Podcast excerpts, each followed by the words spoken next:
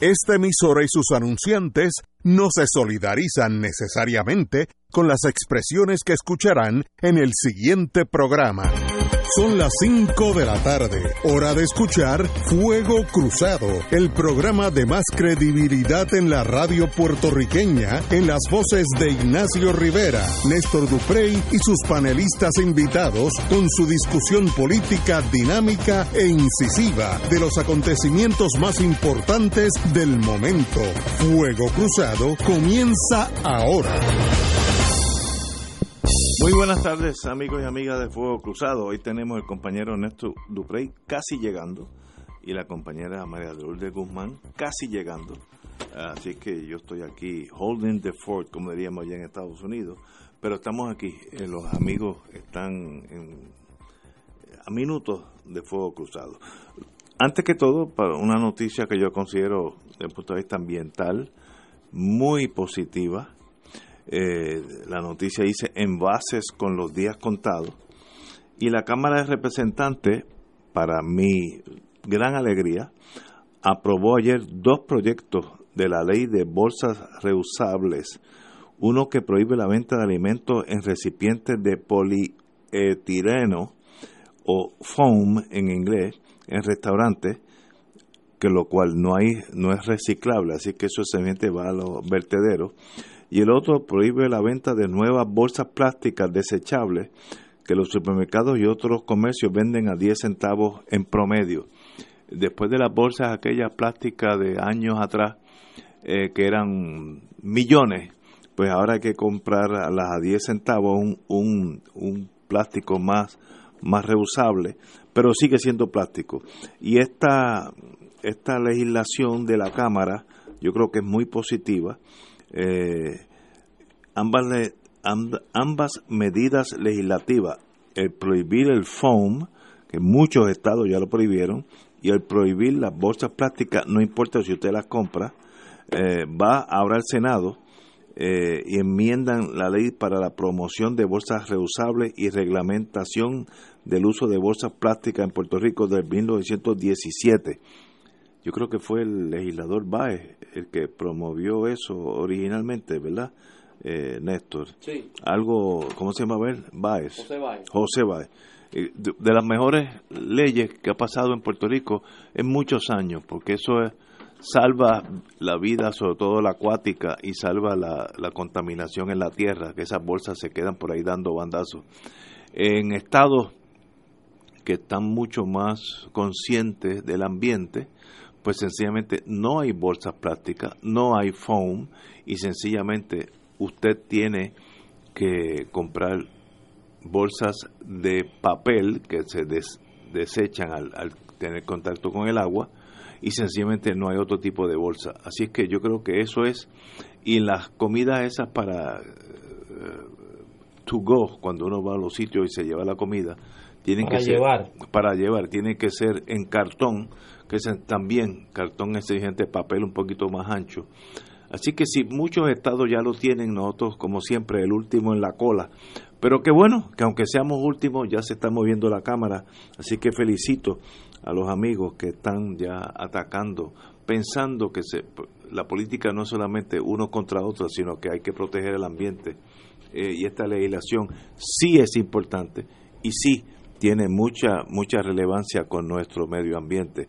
Los carey confunden las bolsas plásticas en el agua con la, eso tiene un nombre, jellyfish en inglés, eh, las que pican en español, eh, y, y, se las comen y, y mueren por la intoxicación. Así que qué bueno, qué bueno, qué bueno que la Junta, la Cámara de Representantes, está actuando así. Lo felicito. Néstor.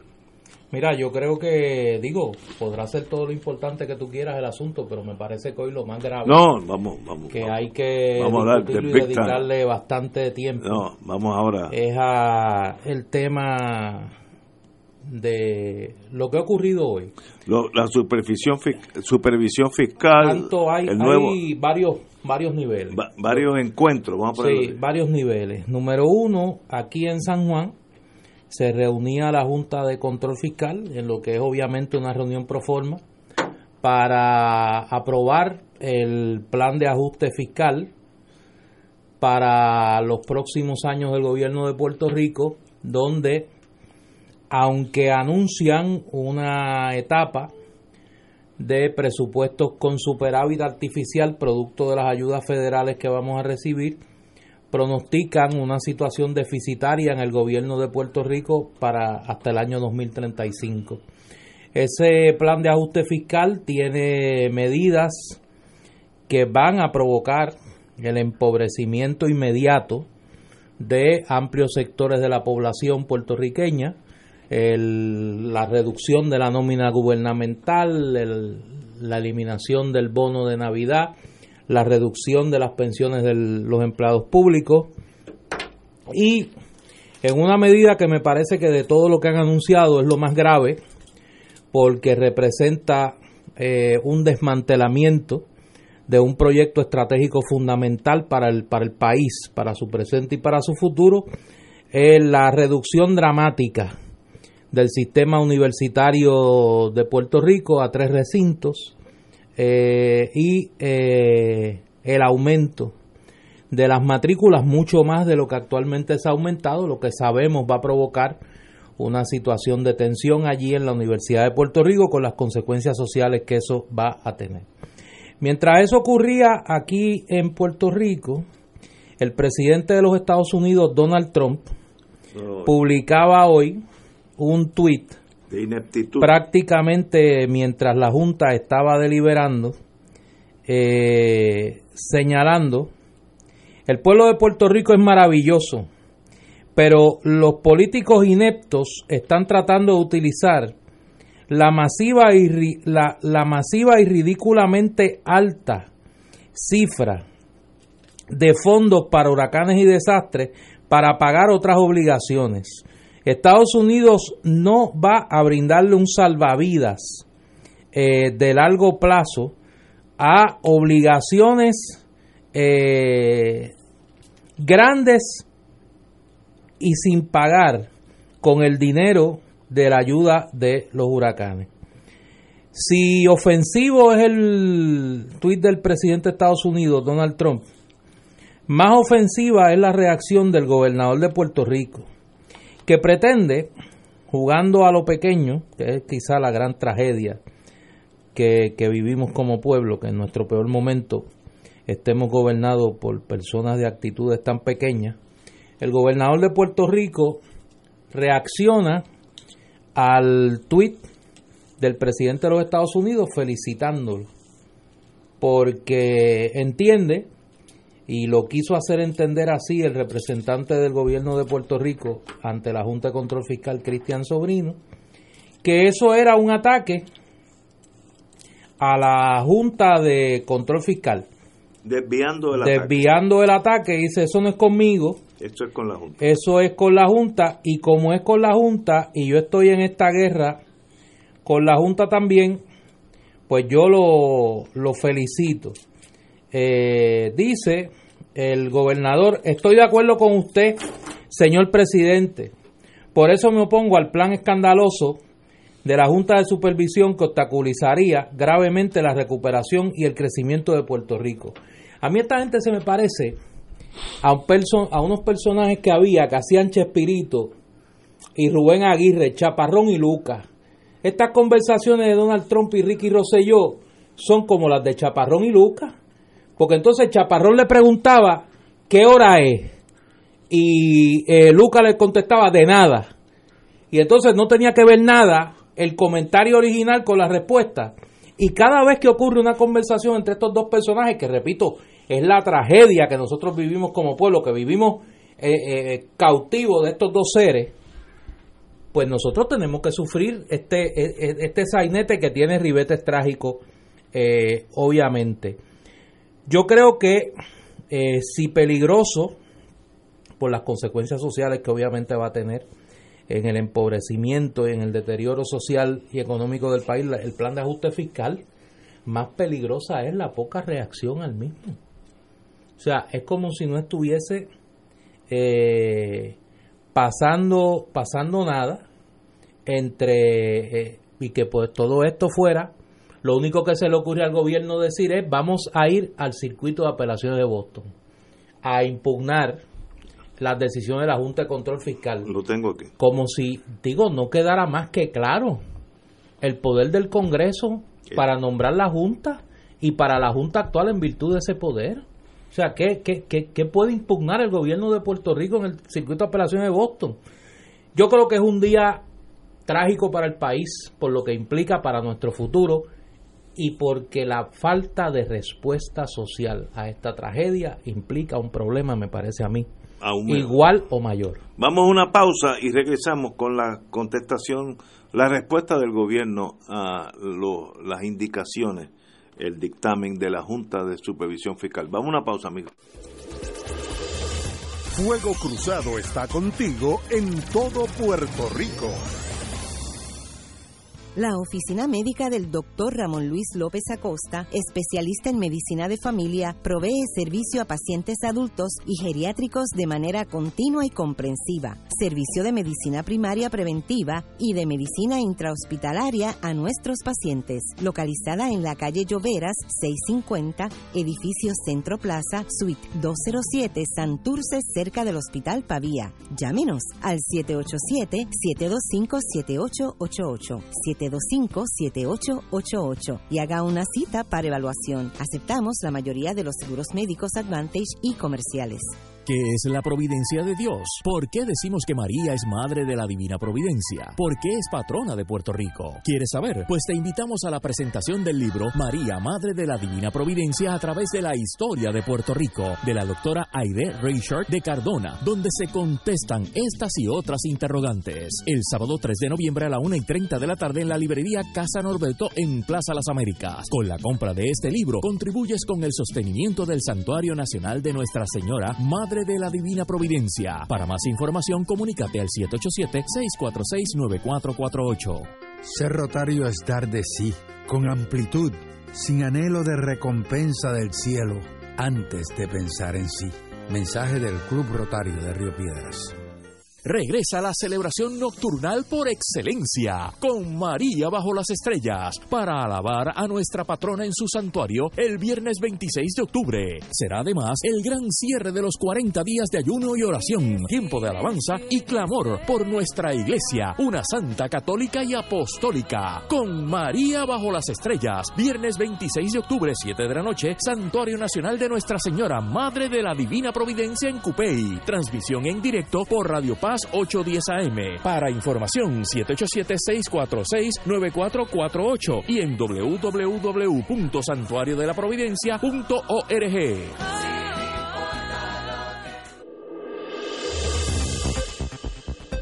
Y ahora continúa Fuego Cruzado.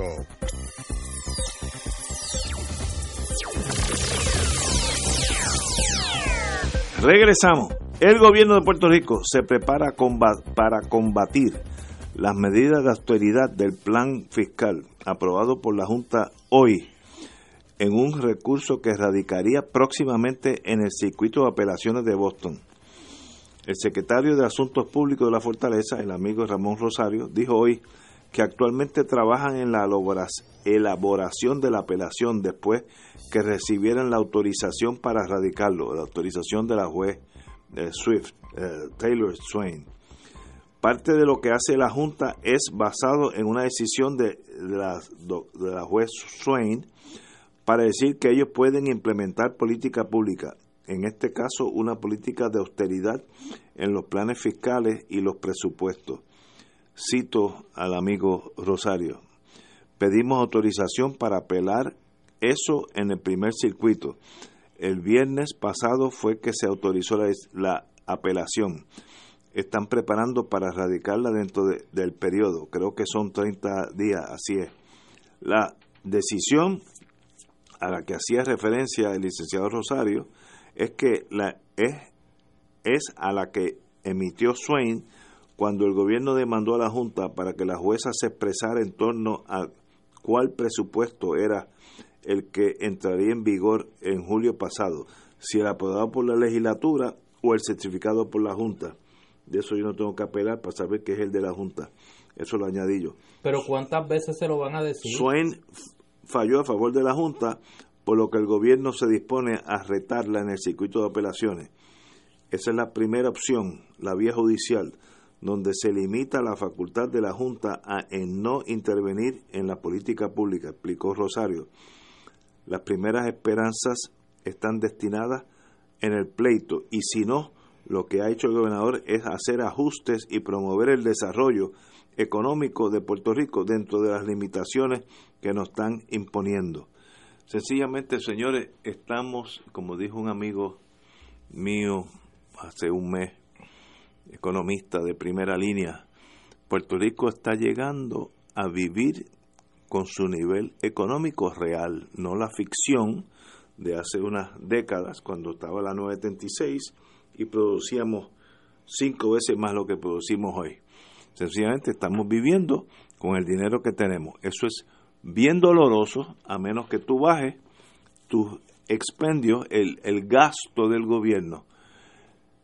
Eh, es bien cruel decir lo que voy a decir, pero si, la, si el mundo sigue como es y no hay un milagro, Puerto Rico debe tener de entre 30 y 40 mil empleados públicos de más entre municipio y estado.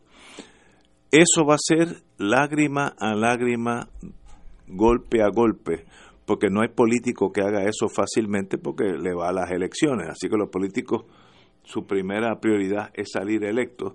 Así que eso va a ser básicamente cuando no tengamos dinero para pagar la nómina.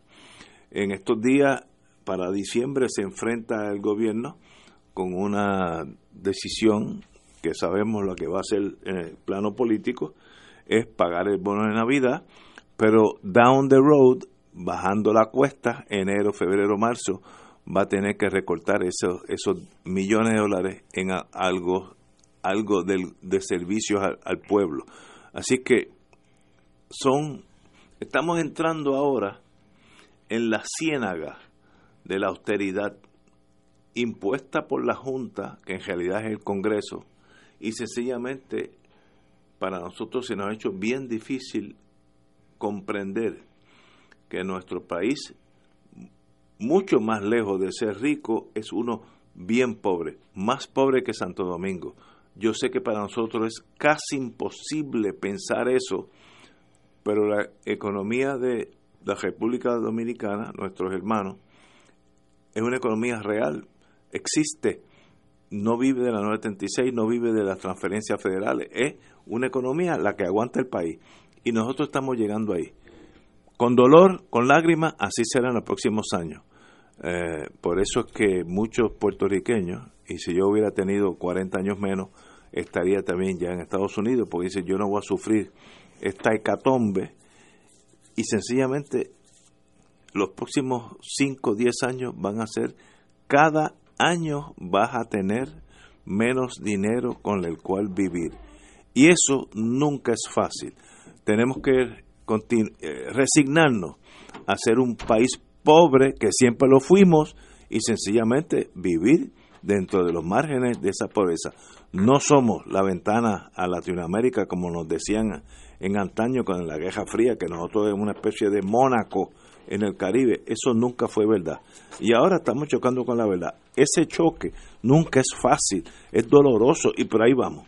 Pero yo creo que hay que un poquito desmenuzar, más allá de los titulares y del ruido, lo que ha hecho la Junta de Control Fiscal hoy, que me parece abona un planteamiento que nosotros hemos venido haciendo aquí en Fuego Cruzado y que lamentablemente ha caído en oídos sordos de la clase política en Puerto Rico y a mí me parece que se acerca el momento en que otros sectores del país, a través de nuevas maneras, hagamos un planteamiento al Congreso de los Estados Unidos sobre el incumplimiento craso por parte de la Junta de Control Fiscal de las disposiciones de la ley promesa.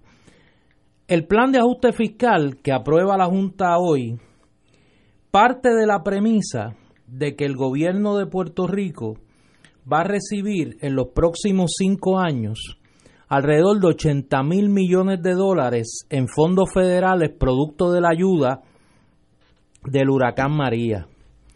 Eso provocaría, de acuerdo a los números de la Junta, un sobrante acumulado de unos 17 mil millones de dólares. Ese sobrante acumulado sería el que estaría disponible para que el gobierno de Puerto Rico pueda cumplir sus obligaciones que en este momento no puede hacerlo. Pero ¿qué pasa? Para que ese sobrante acumulado se dé, el gobierno de Puerto Rico tendría que adoptar entre este año fiscal y el año fiscal 2023 el 100% el 100% de las medidas que propone la Junta de Control Fiscal en su plan. ¿Cómo cuáles? La reducción de las pensiones, el recorte de 2.848 millones de dólares en el presupuesto de gastos del gobierno de Puerto Rico y el aumento de los recaudos en 554 millones. Es decir, si el gobierno no recorta 2.848 millones de dólares en cinco años, si el gobierno no toma medidas para aumentar sus recaudos en 554 millones en esos mismos cinco años, y el gobierno no recibe los 80 mil millones de dólares que el gobierno de Estados Unidos le ha prometido que le va a dar, no hay un sobrante acumulado de 17 mil millones de dólares para cumplir con las obligaciones del gobierno de Puerto Rico en cuanto a la deuda y no se puede poner en marcha un plan de reestructuración de la deuda. Eso llevaría a que la Junta de Control Fiscal no cumpla con dos de los tres objetivos que establece la ley promesa que tiene esa Junta. El primero, la eliminación del déficit presupuestario, porque la propia Junta admite en su plan que sin las medidas que acabo de enumerar, el gobierno operaría y va a operar después del, del 2035 con una situación deficitaria. Y en segundo lugar, no establece un plan claro de cómo se va a reestructurar la deuda y se le va a pagar a los bonistas. Es decir, no hay medidas para el desarrollo económico. Esas ni las mencionamos porque no las hay. No existe. No existen. De hecho, el propio plan de ajuste fiscal establece que va a haber una, un periodo de contracción económica. Ese es el primer objetivo de la, de la Junta de Control Fiscal. El segundo, ajustar las cuentas del gobierno de Puerto Rico para eliminar la situación deficitaria de forma tal que pueda cumplir con el tercer objetivo, que es un proceso de reestructuración y pago de la deuda. Entonces digo yo, si la Junta de Control Fiscal no cumple con este plan que va a provocar un desajuste social y un empobrecimiento dramático de la población en los próximos cinco años, ¿cuál es el propósito? ¿Cuál es el propósito del plan que aprueba la Junta de Control Fiscal? Cobrar dinero. Pero si es que la misma Junta admite que no lo puede cobrar. No puede, pues estamos quebrados. Dice porque, porque no hay forma de que el gobierno, y ya el gobierno ha dicho, si uno le va a creer a Ricardo Rosselló, que eso imagínense usted, cuál algo me lo fiáis, que no va a poner en práctica las medidas que la Junta está aprobando en su plan. Si eso no ocurre y si el presidente de Estados Unidos hace buena su palabra, de decir, como dice hoy, yo no voy a dar un centavo, no voy a permitir que un centavo de la ayuda federal se utilice para que Puerto Rico pueda eh, atender sus obligaciones. Y eso es lo que precisamente aprueba la Junta en su plan. Dice, como el gobierno va a recibir este dinero, puede utilizarlo para sus gastos operacionales y libera recursos y crea una situación artificial de superávit. Y como hay un superávit artificial, puede dedicarse esos años a pagar. Eso es a grandes rasgos lo que ha aprobado la Junta de Control Fiscal hoy. Un engaño. Un fraude cuyo único propósito es empobrecer este país, abrir la puerta a que el gobierno de Puerto Rico se deshaga de unos haberes que los puertorriqueños que están sentados en la Junta de Control Fiscal quieren disponer de ellos. Los puertorriqueños que están sentados en la Junta de Control Fiscal, empezando por José Carrión, quieren disponer de esos haberes del gobierno de Puerto Rico y no tiene que ver nada, nada con el objetivo de política pública federal que aprobó el Congreso y firmó el presidente Obama en la ley promesa. Y nadie lo plantea. Pues yo mi planteamiento es si la clase política nuestra no lo hace, alguien debe de ir al Congreso a decirle, ¿saben qué? Estos siete individuos que están allí le están tomando el pelo a los bonistas porque no le proveen un mecanismo para cobrar su deuda y ni hablar de lo que van a provocar aquí en términos del caos social al pueblo de Puerto Rico. Vamos a una pausa para no interrumpir a la compañera que ya llegó. Llegó medio ajetreada, pero es que la vida parece que... Es que el junte, el junte se el está junte, moviendo. no, el junte- Hay cosas nuevas en el Eh, ambiente. Debe ser por la Junta Hay también. cosas nuevas. en La el ambiente. Junta... Acuérdense que lo nuevo Sí, sí, siempre da más trabajo Sí, que... Mantener lo viejo es fácil, Eh, construir sí. lo nuevo es difícil. ahí está. Vamos a una pausa, regresamos con la distinguida amiga María de Lourdes Guzmán. Fuego Cruzado está contigo en todo Puerto Rico. Garaje Andalucía, atendido por su propio dueño y una vasta experiencia en el mercado, te ofrece servicio de hojalatería y pintura de manera rápida y confiable, usando materiales de primera calidad. El servicio de grúa, autos disponibles para alquiler y fácil acceso nos distinguen de la competencia. Registrado en el seguro obligatorio y compañías de seguro privadas, respaldados por nuestra experiencia, garantizamos el mejor servicio en hojalatería y pintura, tu auto como nuevo. Garaje Andalucía, Avenida de Diego 912, Caparra Terras, teléfono 761-9643. 761-9643. El Colegio de Ingenieros y Agrimensores de Puerto Rico existe para velar por tu seguridad y bienestar.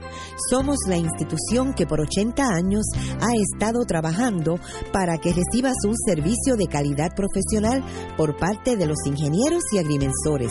Puedes siempre acudir a nosotros cuando no recibes ese servicio que esperas de un profesional de la ingeniería o la agrimensura. Somos tu defensa. En el colegio existimos por ti. Llámanos al 787-758-2250, extensión 217 o visita ciapr.org.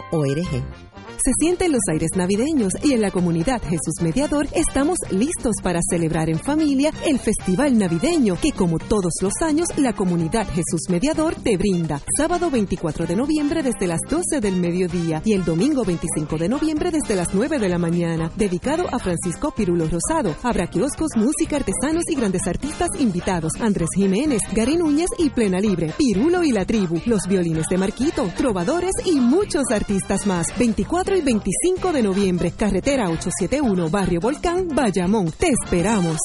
Viaje de acción de gracias del Canal 13 a Guatemala y Costa Rica. Ven a vivir la religiosidad, cultura, gastronomía y maravillas naturales de Guatemala y Costa Rica. Acompaña a este servidor, el Padre Milton, a compartir y dar gracias a Dios por la vida y las bellezas naturales de la tierra.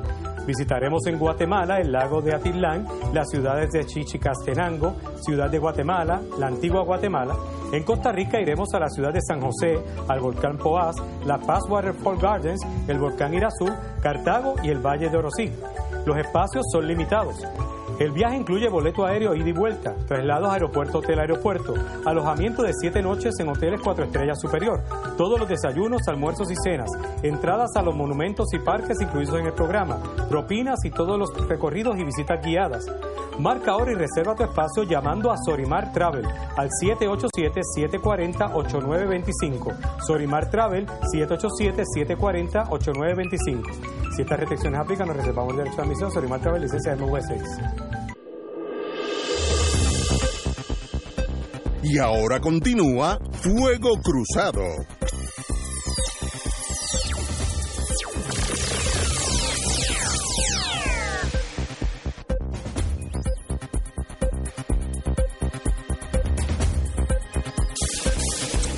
Compañera María de Guzmán, la Junta habló y el imperio se impone. Distinguida amiga. Bueno, este, antes de que empiecen las cabezas a correr por ahí, yo no estaba eh, conspirando con el Junte, estaba en un seminario de educación jurídica para que después no empiecen a decir lo que no es. Eh, bueno, y salgo de ese seminario, eh, muy interesante por cierto, sobre un tema que también se debe discutir en este país, que tiene que ver con las leyes 20 y 22, una mirada crítica a esa legislación. Y escucho, ¿verdad? Los escucho a ustedes y veo algunas cosas por la internet y no hay duda que según lo que dice Néstor, pues este es un día trágico en nuestro país. Eh, y yo creo que ya la Junta en este momento se ha dejado ver con todos sus colores. La Junta es el enemigo número uno de este país. Y lo triste eh, de este asunto es que uno de los objetivos eh, de su saña sea la Universidad de Puerto Rico. Eh, esto que están haciendo con la Universidad de Puerto Rico es imperdonable y es inconcebible. Eso es un, un aldabonazo a la espina dorsal de este país, a la posibilidad de este país de desarrollar su capital social, eh, a la posibilidad de que este país eduque a su gente menos aventajada. Eh, me parece que esto es una afrenta eh, eh, que, realmente nos debe indignar a todos. Y eso de que no hayamos visto en este momento la respuesta social que se espera, pues igualmente trágico.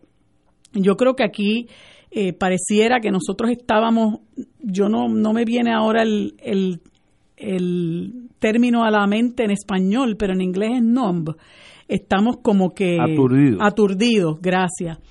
Eh, estamos aturdidos y, y la realidad es que según hemos venido diciendo con esto de la Junta, desde que se aprobó promesa, muchos, muchos, muchos y muchas lo hemos venido diciendo, lo que iba a pasar con el tiempo que la Junta venía a buscar la manera de imponernos a nosotros medidas de austeridad para empezar a pagarle a los bonistas, independientemente de que, como se dice, dentro de unos años estemos otra vez en la misma posición, eh, de que no tengamos eh, con qué pagar los compromisos que se están haciendo al día de hoy.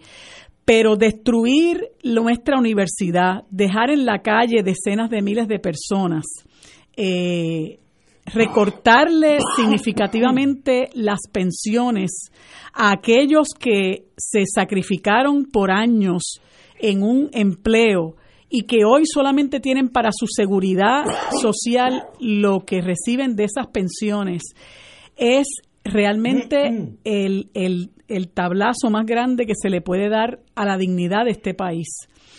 Y entonces yo quiero llamar la quiero llamar, hacer un llamado a, a todos los que, como yo, estamos hoy eh, angustiados, estamos indignados igualmente, eh, porque francamente esto es un asunto que nosotros como país, como sociedad, no podemos tolerar.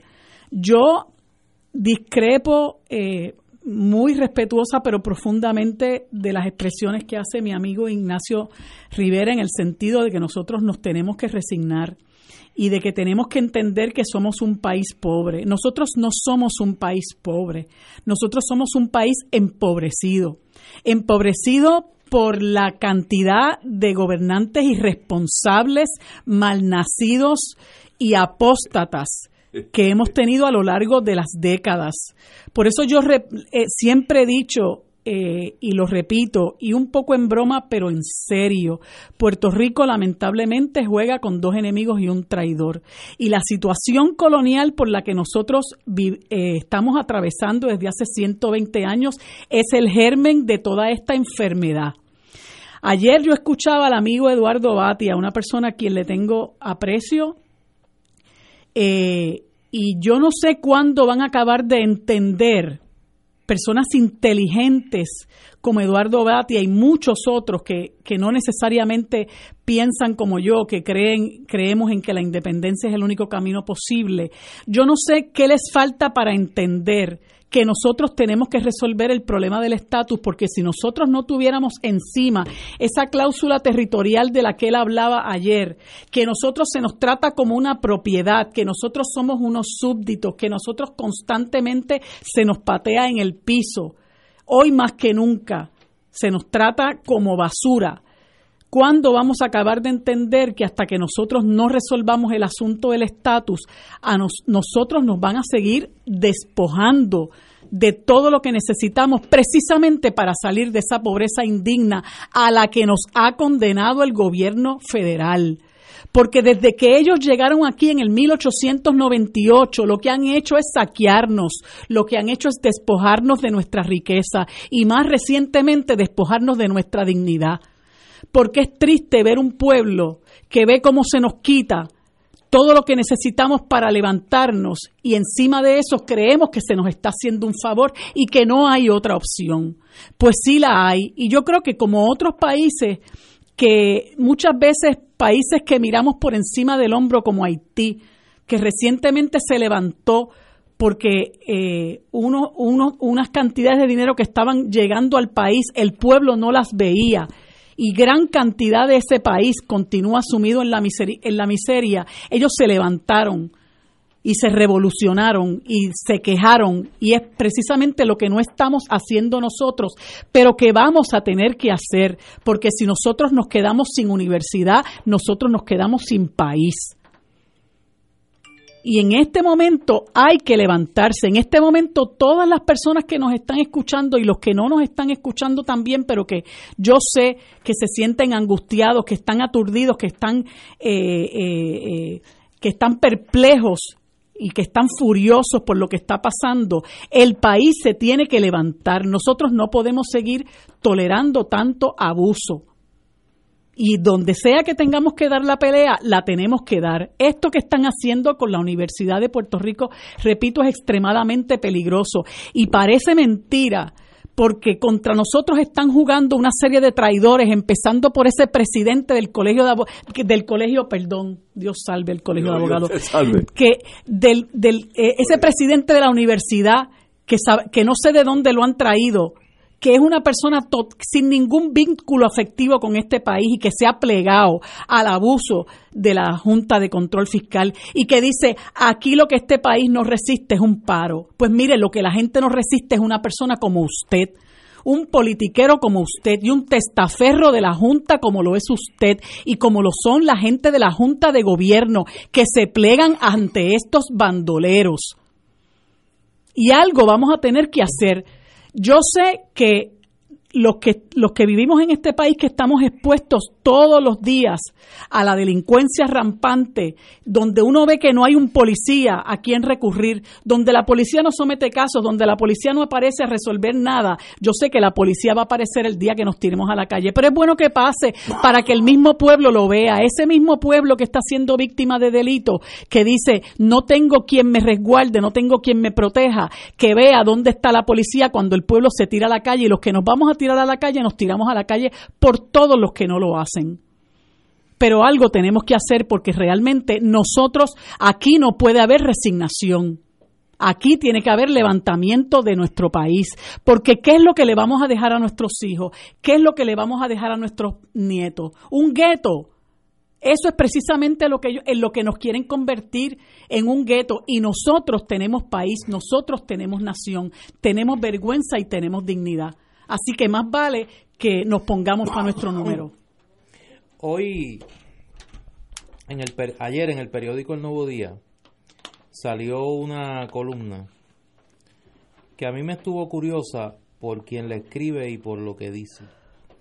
El autor intelectual de la Junta de Control Fiscal, Antonio Weiss, que era asesor del secretario del Tesoro eh, bajo la administración del presidente Obama y que fue la persona que orquestó la idea de nombrar una junta de control fiscal para Puerto Rico.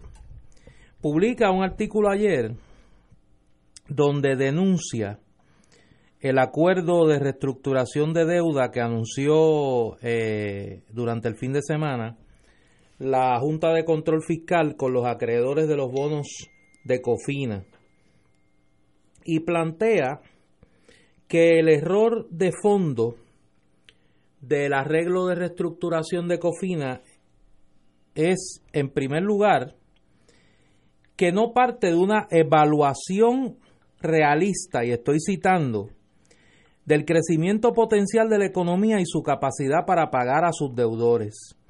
Las evaluaciones excesivamente optimistas de esas perspectivas son una receta segura para el fracaso. Configuran la economía para otra reestructuración de la deuda y a medida que la economía opera bajo el peso del sobreendeudamiento, socavan la confianza de los inversores. Y nada más y nada menos que utiliza la tragedia griega en el sentido literal de la palabra y de la frase que ocurrió en el año 2010 cuando el gobierno griego y el Fondo Monetario Internacional llegaron a un alegado acuerdo de reestructuración de la deuda y se convirtió en un detonante de un estallido social y de una depresión económica sin precedentes. Eh, Wise plantea, y leo, el gobierno puertorriqueño y la Junta de Supervisión Fiscal también parecen ser demasiado optimistas sobre las perspectivas de crecimiento económico de la isla y por ende de su capacidad de pago.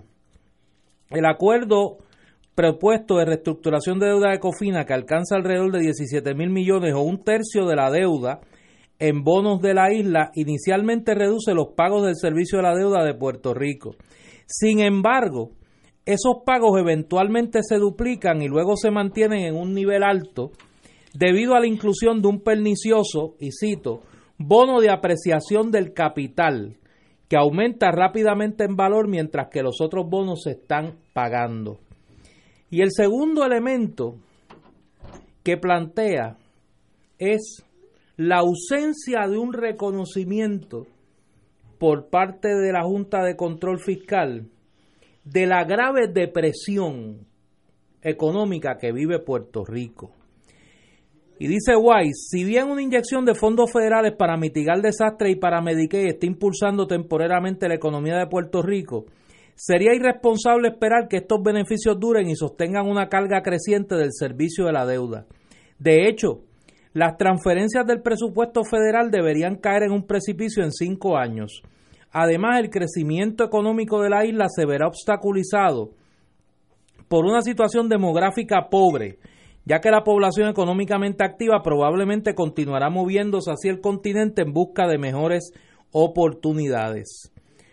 Antes del huracán María, la economía de Puerto Rico se encontraba en un declive secular de 10 años que lo vio contraerse en más del 10%. Sin la restitución de generosos incentivos a la inversión, por parte del Congreso o la introducción de un crédito tributario por ingreso financiado con fondos federales, lo que hablábamos ayer de la sustitución del impuesto a las corporaciones foráneas eh, eh, por un mecanismo que les permita pagar contribuciones en una mayor cantidad al gobierno de Puerto Rico y que esas contribuciones puedan ser eh, deducidas de la contribución a pagarle al gobierno federal parecería irresponsable establecer un programa de reestructuración de deuda con la idea de que, de alguna manera, la economía puertorriqueña va a prosperar justo cuando las asignaciones federales estén programadas para agotarse. Eso es precisamente lo que ha hecho la Junta de Control Fiscal. El problema es que este planteamiento Antonio Weiss lo hace en una columna en el Nuevo Día. Antonio Weiss tiene la posibilidad de influir a los congresistas demócratas que hagan ese planteamiento. El gobierno de Puerto Rico tiene la oportunidad de influir al liderato político demócrata y republicano para que hagan ese planteamiento en el Congreso. El supervisor de la Junta de Control Fiscal no es el circuito de apelaciones de Boston, es el Congreso Federal. Y a mí me parece que el error de fondo es mantener esta pelea a nivel, como dice Ignacio, intramural. Entre nosotros aquí y hasta Antonio Weiss viene y mete la cuchara y escribe una columna en el Nuevo Día. Mire, donde hay que hacer los planteamientos de rigor, incluyendo la reestructuración no de la deuda, de la relación política con Estados Unidos, es en el Congreso Federal. Nosotros tenemos una comisionada residente que no ha dicho ni esta boca es mía anda por ahí haciendo campaña por los republicanos. Está más preocupada que Rick Scott salga senador en Florida que por el pueblo de Puerto Rico. Igual el gobernador que se fue hoy a hacer campaña por los demócratas. Y mire, eso está perfecto. Utilice esa necesidad política en beneficio del pueblo de Puerto Rico. Haga el planteamiento donde corresponde. El Congreso ahora no está en sesión. Están en campaña, pero volverán.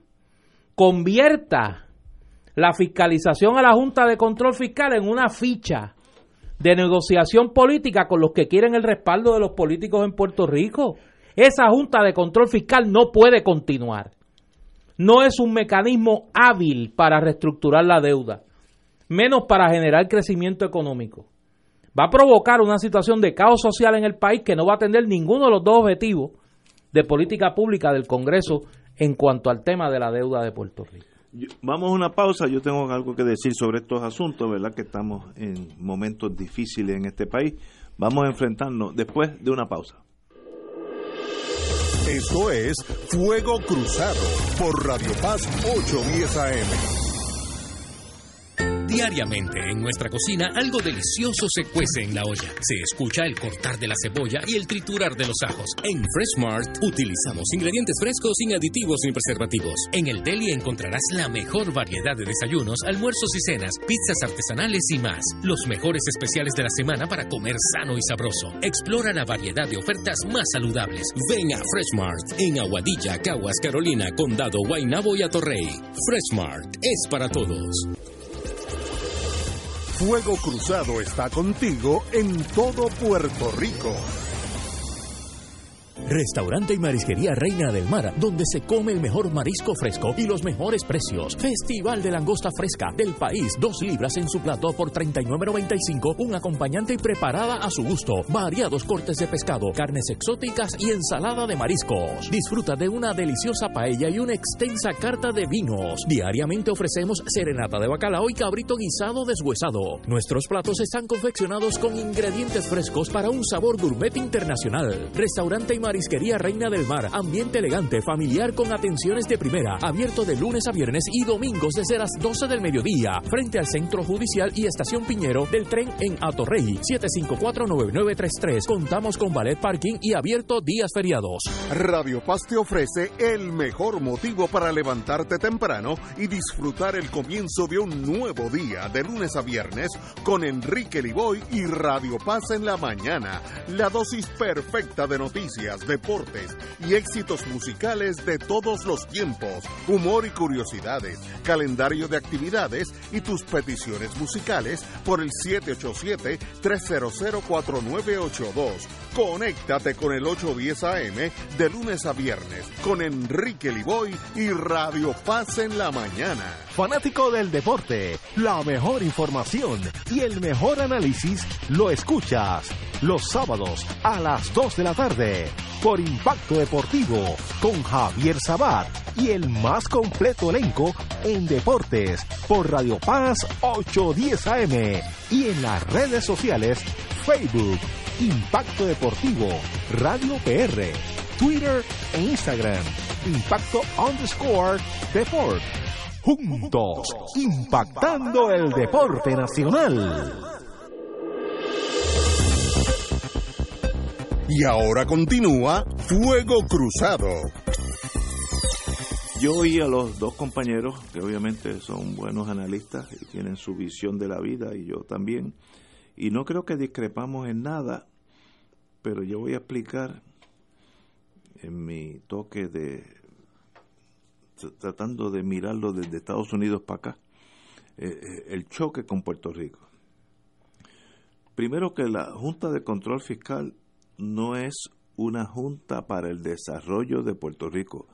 Eso es un collection agency, una junta que viene a buscar dinero. ¿De dónde sale? Mire, si le tienen que quitar el, del buche a su nieto el, el, desayuno, se lo quitan.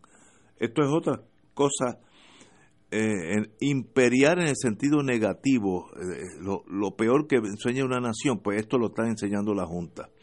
Son tan astutos, porque el imperio sabe, que utilizan miembros puertorriqueños para usar el dirty, el dirty job, el, el trabajo sucio lo hacen los nativos. Igual que Francia utilizaba en Argelia, argelinos contra argelinos hasta casi al final.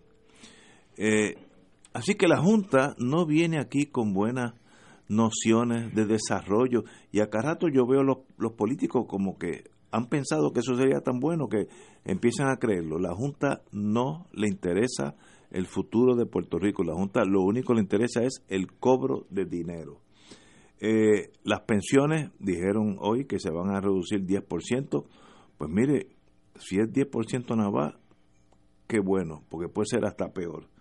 Eh, los campus, yo había dicho aquí antes de la Junta que Puerto Rico tiene 11 recintos universitarios, eh, un país que tiene 100 por 35, California sería la sexta o la séptima economía del mundo y la Universidad de California tiene 11 recintos, no, perdón, 9 recintos. 9 recintos en un país que tiene 40, 40 millones de habitantes y nosotros tenemos 11 en un país que tiene 3.3. Por tanto, no me sorprende que la Junta diga, mira, quédate con cuatro, los tres esenciales, que es Río Piedra, Mayagüez, que son las ciencias, ciencias médicas, que son los médicos, y un cuarto eh, donde ustedes quieran, un consolation prize, que puede ser utuado para que alguien aprenda de, de agricultura si desea. Eso es la realidad económica de Puerto Rico. ¿Cómo llegamos aquí? Llegamos aquí con una negligencia de hace 40 años que no la brinca un chivo. Todos nuestros gobernadores, todos nuestros gobernadores han sido negligentes en el uso del dinero, sobre todo cuando muere la 976, que fue en el 98, eh, que dejamos de percibir eh, casi la mitad de los ingresos que recibíamos, seguimos gastando lo mismo. Seguimos con los, con los mismos empleados públicos, los mismos empleados municipales, y no chocamos con la realidad que ya la espina dorsal que producía el dinero para el país, que eran las plantas 936, y yo soy un producto de las plantas 936, ya eso no existe. Señores, esa es la realidad. Eh, se estima que si este plan macabro fuera a tener vigencia de aquí a unos años, tendríamos 40 mil empleados menos públicos, 40 mil empleados menos entre, entre gobierno y municipio, 40 mil. Habrá municipios que sencillamente desaparecerán. Ayer, ayer no, no, no nos dio tiempo. ¿Por qué muchos de los alcaldes no quieren volver a ser reelectos? Porque ven el marullo venir y no se van a chupar esa, esa tragedia cuando ellos estén en el poder. Esa es la realidad de Puerto Rico. No podemos mantener el nivel de vida de nosotros con los ingresos nuestros y, y estuvimos 10, 15 años viviendo de coger préstamos, usar la, la, Mastercard para pagar la Visa y luego la, la American Express. ¿Qué se hace ahora? Pues mire, es bien difícil la situación porque ¿qué se hace ahora? ¿Qué poderes tenemos? Ninguno. En eso yo creo que estamos todos de acuerdo. Ningún poder. ¿Podemos protestar? Sí, señor. Pero eso es poder. Bueno, depende. Si la protesta eh, se torna válida, se torna relevante, sí. Si no, pues es un día más en las calles de Puerto Rico. Eso no soluciona nada. Mi predicción al futuro, y es tétrico, me gustaría que me probaran el futuro, que estoy equivocado. Es menos de todo en Puerto Rico. Puerto Rico es un país que va a llegar a, vivir con su nivel de economía. Y ese nivel de economía es la mitad de lo con lo que vivimos ahora. Estoy exagerando tal vez, espero que sí. Esa es la realidad. Y nosotros no podemos, no podemos decir pues esto es culpa del Congreso, la Junta, ¿no?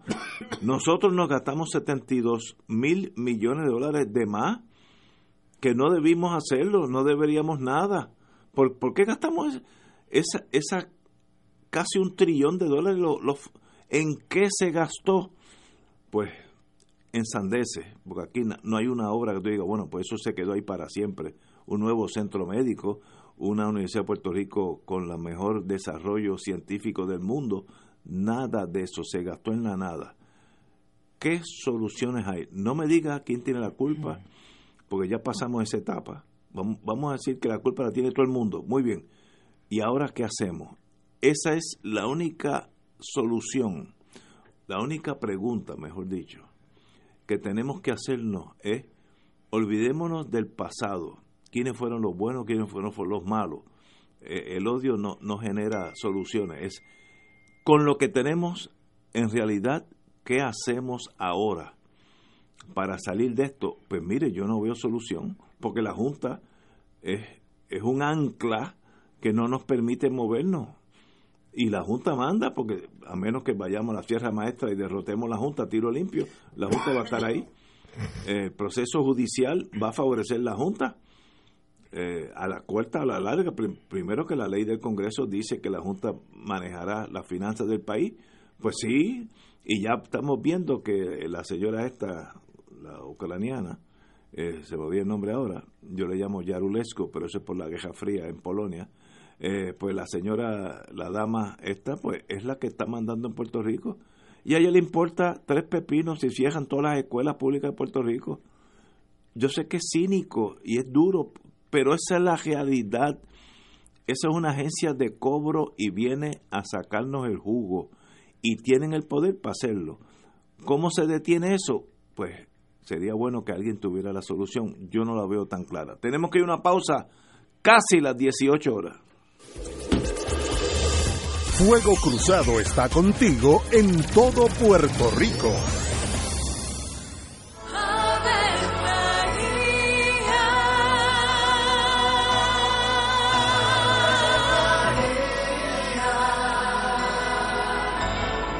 El ángel del Señor anunció a María. Y ella concibió por obra del Espíritu Santo. Dios te salve María, llena eres de gracia, el Señor es contigo. Bendita tú eres entre todas las mujeres, y bendito es el fruto de tu vientre Jesús. Santa María, Madre de Dios, ruega por nosotros pecadores, ahora y en la hora de nuestra muerte. Amén. He aquí la esclava del Señor. Hágase en mí según tu palabra. Dios te salve María, llena eres de gracia, el Señor es contigo. Bendita tú eres entre todas las mujeres, y bendito es el fruto de tu vientre Jesús. Santa María, Madre de Dios, ruega por nosotros pecadores, ahora y en la hora de nuestra muerte. Amén. Y el Verbo se hizo carne. Y habitó entre nosotros. Dios te salve María, llena eres de gracia, el Señor es contigo. Bendita tú eres entre todas las mujeres, y bendito es el fruto de tu vientre Jesús. Santa María, Madre de Dios, ruega por nosotros Ruega por nosotros, Santa Madre de Dios. Para que seamos dignos de alcanzar las promesas de nuestro Señor Jesucristo. Oremos. Derrama, Señor, tu gracia sobre nosotros, que por el anuncio del ángel hemos conocido la encarnación de tu Hijo, para que lleguemos por su pasión y su cruz a la gloria de la resurrección, por Jesucristo nuestro Señor. Amén. Gloria al Padre, al Hijo y al Espíritu Santo. De los siglos. Amén.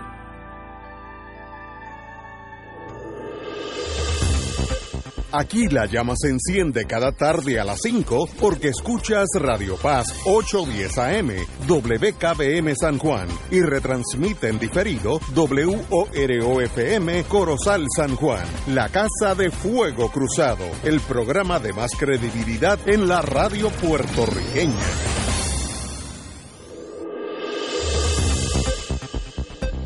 Y ahora continúa Fuego Cruzado.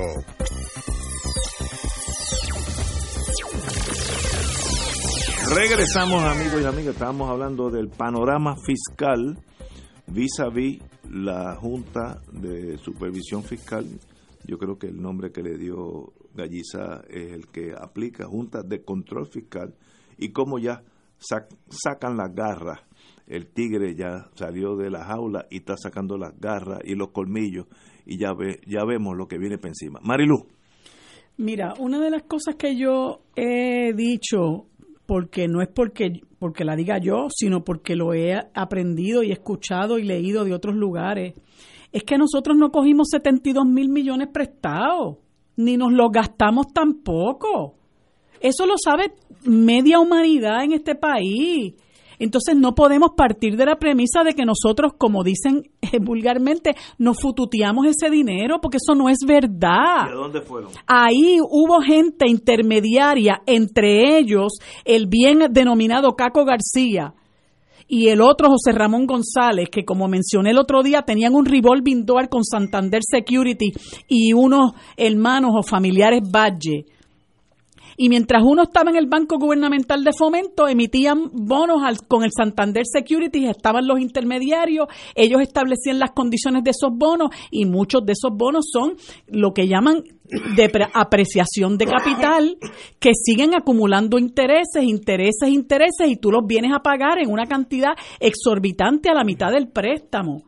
Eso, quien ha estudiado el monto de esos bonos, sabe que esas son términos y condiciones de esos acuerdos que se hicieron con esos intermediarios. El mismo informe de Cobre y Kim que mandó a hacer la Junta de Control Fiscal explica que hay unos instrumentos de interés que se llaman los swaps, que son no son otra cosa que una pillería, un tumbe, y que hicieron eso con, con eh, funcionarios del Banco Gubernamental de Fomento que los mismos que prepararon ese informe dicen, mire, esos, esos son unos instrumentos sumamente complejos, con unos términos sumamente complejos y la gente del Banco Gubernamental de Fomento no estaban capacitados para entenderlos y entraron en unos en unas negociaciones que ellos mismos no sabían la cantidad de dinero en la que estaban involucrando al banco.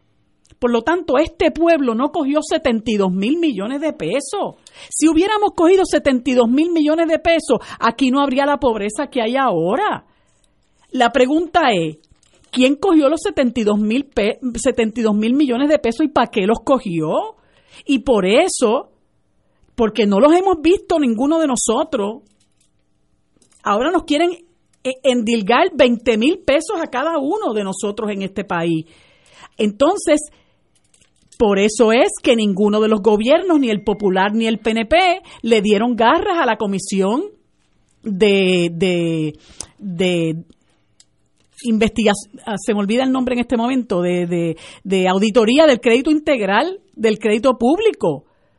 Por un lado, García Padilla se tardó en nombrar a los comisionados. Cuando los vino a, a, nombrar, le faltaba poco, no les dio los chavos. Entonces, cerca de las elecciones, le da chavo empiezan a hacer lo que pueden hacer con el poco tiempo que tienen. Llega Roselló, la desmantela, porque se están tapando las espaldas unos a los otros. Como dice la amiga Eda López, tú me rascas, yo te rasco. Entonces nosotros somos los que pagamos los platos rotos. Y la gente no acaba, mucha gente no acaba de entender eso. Yo le pregunto a cada una de las personas que me escuchan, ¿cuánto de esos chavos cogió usted? ¿Cómo se benefició usted? Ninguno de nosotros nos hemos beneficiado. Y mucha de esa gente que se ha encargado de endeudar al gobierno en unos niveles sin precedentes no dan la cara. Y no hay quien aquí exija cuentas. Y el pueblo reclama exigir cuentas porque somos nosotros los que estamos pagando. Es a nosotros que nos están desmantelando el país son nuestros pensionados, son los empleados públicos, son los estudiantes universitarios, es la gente que está desempleada. Somos todos los que ahora vamos a sufrir el empobrecimiento del país y ninguno de nosotros cogió un chavo prestado. Entonces yo creo que es importante que la gente sepa cómo esa deuda llegó a 72 mil millones de pesos y nadie nos quiere explicar. Y en todo momento están metiendo cortapisas en el medio para que aquí no haya una auditoría.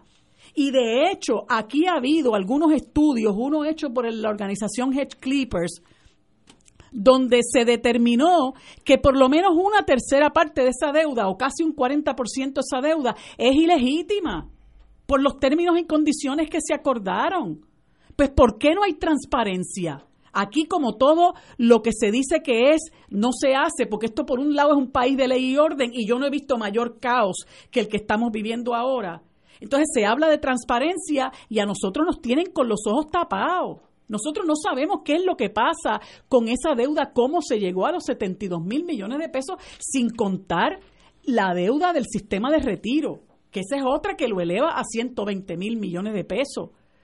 Y entonces la, la presión, la carga, el peso del pago se pone sobre un país pobre que ya está más empobrecido y que lo están conduciendo a la miseria. Entonces viene esta gente, estos siete eh, eh, testaferros, estos siete procónsules, a, con, con el cuchillo en la boca, a acabar con el país sin ningún tipo de sensibilidad. La, la Ana Santos en un momento dado se llenó la boca diciendo mucha, eh, mucha promesa y mucha pobreza, algo por el estilo. Pues todo se quedó en mera, mera habladuría.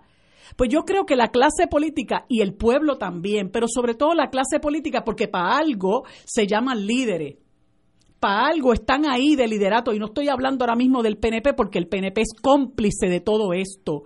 Y son cómplices porque porque nunca le han querido hacer frente a la junta. Y eso mismo que ustedes decían de ir al tribunal de apelaciones gran cosa que van a hacer. Gran cosa. Lo que tienen es que pararse de frente y meterse allí, en vez de estar ahora mismo ayudando a Rick Scott y al otro y al otro y al otro, usted se le mete allí a Rob Bishop y le dice, no, esto en mi país no va a pasar, esto no va a ocurrir. Pero ¿qué hace Jennifer González? haciendo campaña por los republicanos que nunca han tirado un chícharo por este país, simple y sencillamente porque apoyan disque la estadidad, porque la obsesión es enfermiza, al punto de la traición del, del país. Y Roselló, otro que tal baila. En vez de estar enfrentándose a los directamente responsables de que esto nos esté ocurriendo, que es el Congreso de los Estados Unidos, que son los que pueden parar esta, este abuso y este atropello. Ahora, como ellos no lo hacen, que son los que tienen el mermado poder que tienen, yo eh, hago un llamado al liderato ese del Partido Popular, ese mismo que estaba celebrando que el partido no es ideológico, pues está bien, no hay problema, no vayan a luchar por nada de la ideología, defiendan la gente. No dicen que son un, un, partido de justicia social. Pues aquí tienen tarea, Aquí tienen tarea, porque si algo es injusto para nuestra sociedad, es esto que están haciendo. Ahora pongan la acción donde ponen la palabra. Porque si no, van a caer en la misma charlatanería del Partido Nuevo Progresista. Compañero, don Néstor Duprey y Salgado. Yo creo que el país está, el país que le importa. Yo creo que hay que empezar a separar. Exacto. Hay, eh, varios países. Hay varios países. Al país que le importa está. la minoría, pero sigue. Por eso, yo no sé si es minoría o mayoría, pero al país que le importa, yo creo que está observando eh, la conducta de la clase política en este momento.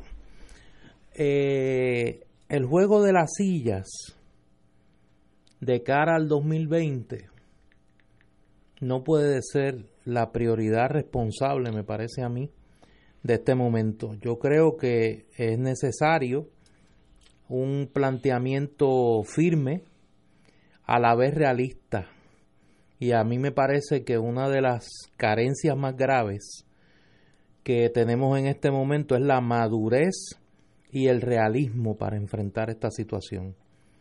En Puerto Rico hay una realidad, aunque Marilú lo que plantea tiene toda la razón, de que los beneficiados por esa deuda, directamente hablando, quizá no fue la totalidad del país. Pero, por ejemplo, hay que recordar que los gobiernos refrendados con los votos del pueblo de Puerto Rico, para bien o para mal, establecieron una, real, una relación de clientelismo con el electorado puertorriqueño. Y aquí se prometió el mundo y mucho más. Aquí se estableció una reforma de salud financiada con líneas de crédito, que el político que se atrevió a decir que esa reforma era imposible, sufrió una grave derrota electoral y a partir de entonces ningún político se ha atrevido a cuestionar siquiera, político que tenga el acceso a llegar a la gobernación de Puerto Rico, no se ha atrevido a cuestionar siquiera el modelo que se construyó de salud financiado, repito, artificialmente con deuda pública. Aquí se llegó a hacer un préstamo para reducir artificialmente la tarifa de la Autoridad de Energía Eléctrica. 300 millones de pesos. Bajo la administración de Luis Fortuño. Y aquí, el político que se atreviera a oponerse a eso, le decía que estaba atentando contra el bienestar de la gente.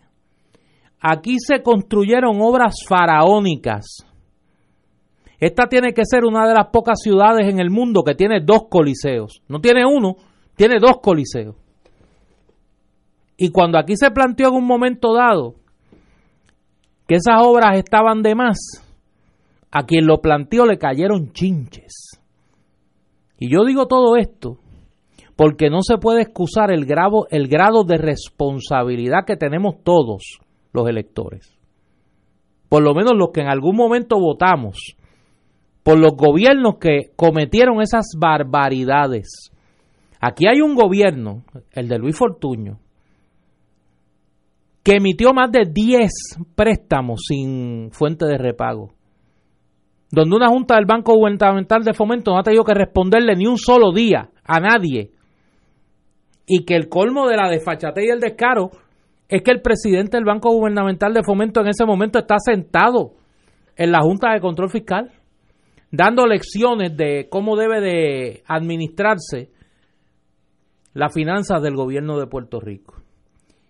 Y de esa tragedia la inmensa mayoría de nosotros somos culpables. ¿Qué vamos a hacer? Yo creo que llegó el momento de actuar con realismo tiene que haber una reorganización gubernamental. Tiene que haber una responsabilidad del gobierno de Puerto Rico con la deuda que acumuló. Tiene que haber también una responsabilidad de los acreedores de Puerto Rico que sabiendo que el gobierno de Puerto Rico no tenía cómo pagar, siguieron prestando a interés usurero. Tiene que haber una responsabilidad del gobierno de los Estados Unidos también. Y todos tenemos que sentarnos a la mesa a diseñar un mecanismo realista para salir de este atolladero que incluya el reconocimiento de la deuda que es necesario rechazar.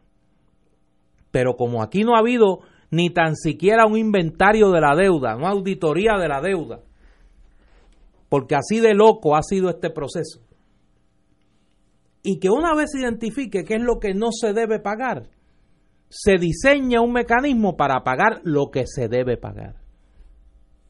¿Cómo se va a pagar?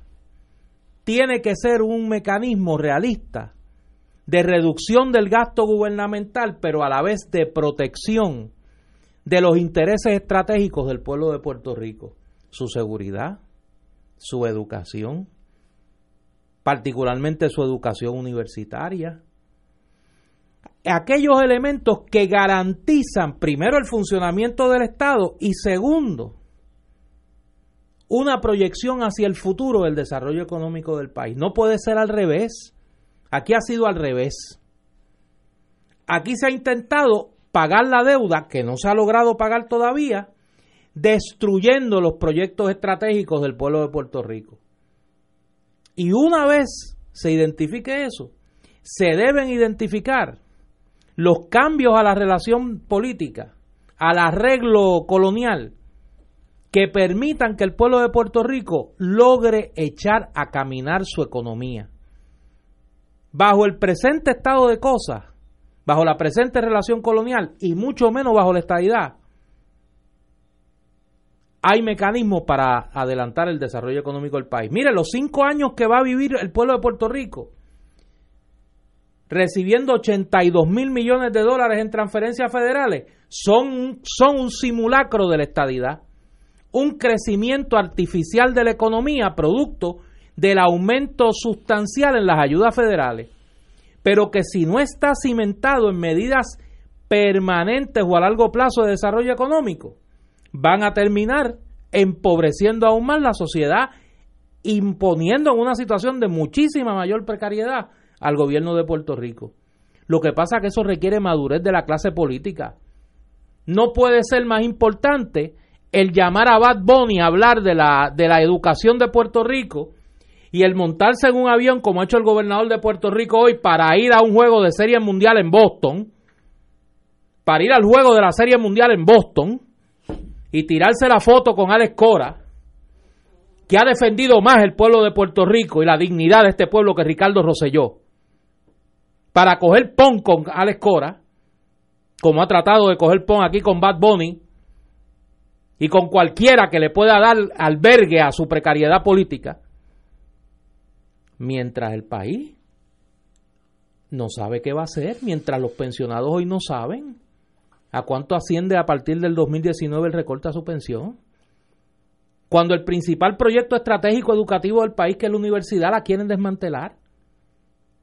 Cuando no se ha propuesto una sola medida, una sola medida que garantice el desarrollo económico del país, que no sea el desmantelamiento de los haberes del gobierno de Puerto Rico.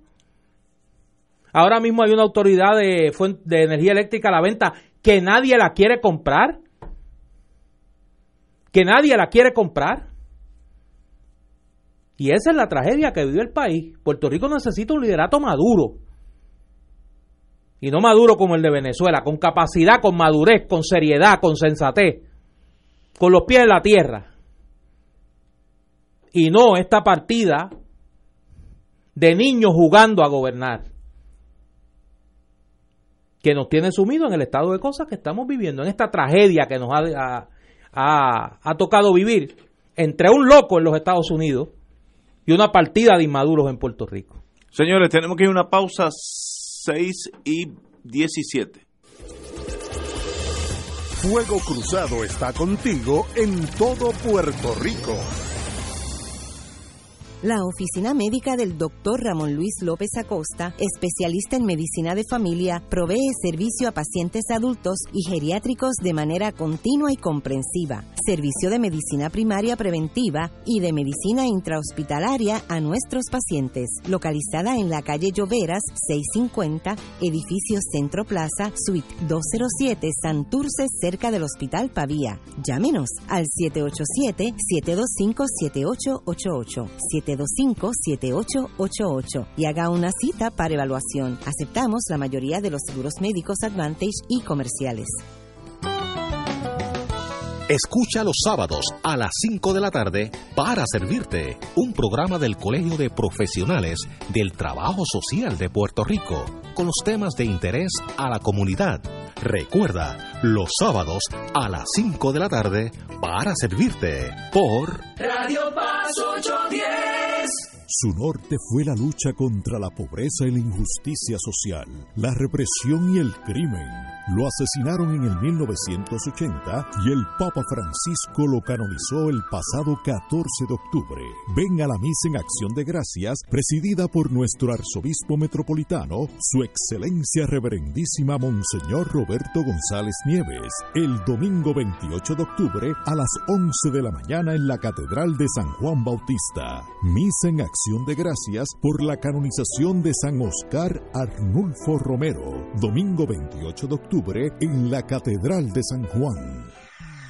Cada sábado de 9 a 11 de la mañana tendrás un encuentro con De Frente con la Verdad, donde se discuten asuntos que tocan de cerca la actualidad en todas sus perspectivas, las historias que afectan a tu diario vivir, estos y otros temas analizados desde el punto de vista evangélico.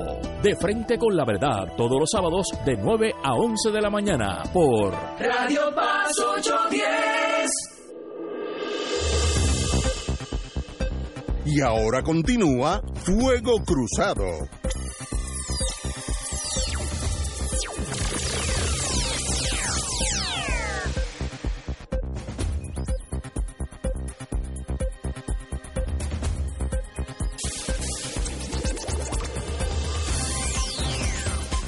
Regresamos, Boys and Girls de Fuego Cruzado. Eh, mucha gente nos ha mandado text messages, algunos a favor, otros en contra. Pero así Para eso es este programa. Aquí no hay. Por eso Fuego Cruzado. Aquí nadie tenemos la, la, la verdad cogida por el mango, así que tranquilo. Pero fíjate, hay, una, hay unas cosas objetivas. Este, ¿Quién puede estar a favor de esto que está pasando? Es que no lo puedo entender, porque lo que está decidiendo la Junta de Control Fiscal es en contra del país entero, en contra incluso hasta de los que sean PNP, mire, si su hijo quiere estudiar en la Universidad de Puerto Rico, si usted tiene un familiar trabajando en el gobierno, este, eh, el, el, problema del empobrecimiento de una sociedad nos afecta a todos. Si una sociedad se empobrece y la gente empieza a incurrir en una conducta antisocial como ya lo estamos viviendo, a todos nos afecta la inseguridad. Porque usted por más eh, fortalezas que tenga su casa o más eh, carros blindados o, o eh, urbanización de control de control de acceso, en algún momento usted va a salir de ahí y usted no sabe lo que le va a pasar tres cuadras más abajo.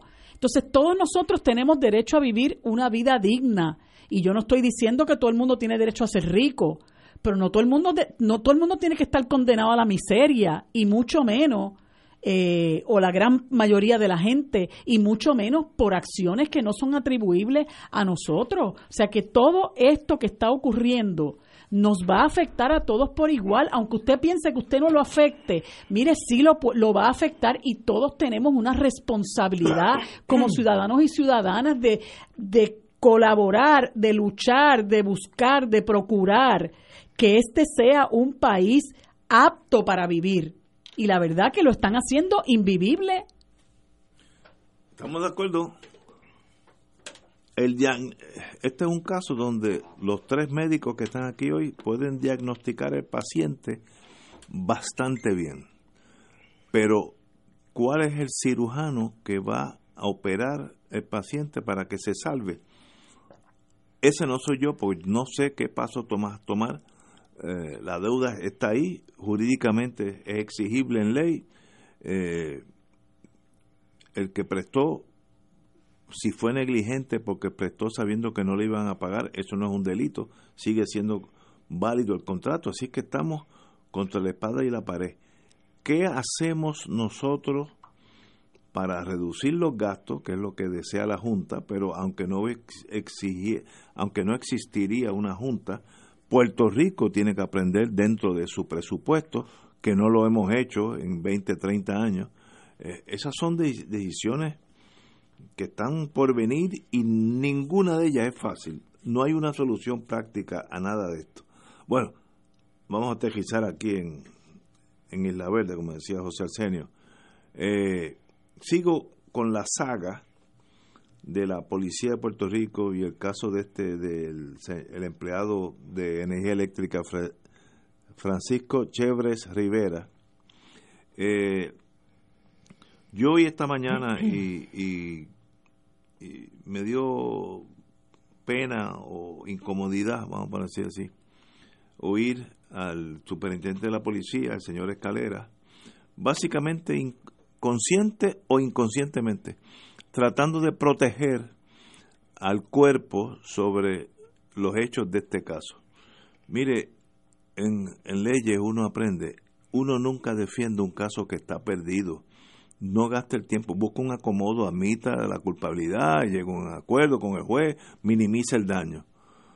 Esta es una investigación tan espantosamente mal hecha que no pueden haber este subterfugio eh, yo entiendo que los líderes del gremio de la policía van a decir estaba cansado el agente, esto demuestra que los policías ya no tienen eh, el, entrenamiento o la capacidad física porque están trabajando muchas horas. No importa lo que usted diga, la investigación fue pésima, pésima. Y sencillamente estoy viendo, empezando a ver apuntes de cover-up, en realidad no pasó nada, ese señor estaba muerto de todos modos, ese tipo de mentalidad de que mire, vamos a, de aquí a una semana a hablar de otra cosa y nos olvidamos de este caso. Lo que demuestra este caso es sencillamente qué mal se investigó este caso. Yo no estoy diciendo la policía, la detective, no, no.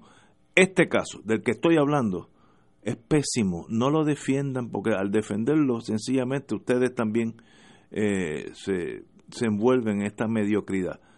Por la razón que fuera, eh, si el policía que estuvo allí hubiera investigado el caso después de 80 horas corridas sin dormir, está mal investigado. Ah, que es un atenuante, pues seguro, pero estuvo mal investigado y eso, como decíamos ayer, también es un indicio a que así se están atendiendo todas las otras cosas. Hace unos días alguien de un comerciante en Loíza le llevó el video hasta la fiscalía, tuvo tres, cuatro días en esa peregrinación y los mismos fiscales dijeron, mira, ¿para qué? Pues si, esto es una bobería, déjalo tranquilo, vas a estar dos años litigando. Eh, y sencillamente, pues, eso demuestra el colapso del sistema policiaco dash investigativo. Así que no hay excusa para este caso. En este caso se hizo mal y a veces las cosas salen mal aunque se traten bien. No, no, no, no venga el cover up que lo vi esta mañana empezó a sacar la cabeza es que eh, no, no era culpa de la policía. Sí, es culpa de la policía. No es culpa del superintendente, los superiores, no, no. Los que estuvieron allí no lo hicieron bien. Ah, de eso demuestra que no hay educación. Puede demostrar mil cosas, pero el hecho escueto es que eso no se hizo bien. La pregunta que yo tengo y la hago honestamente porque no sé.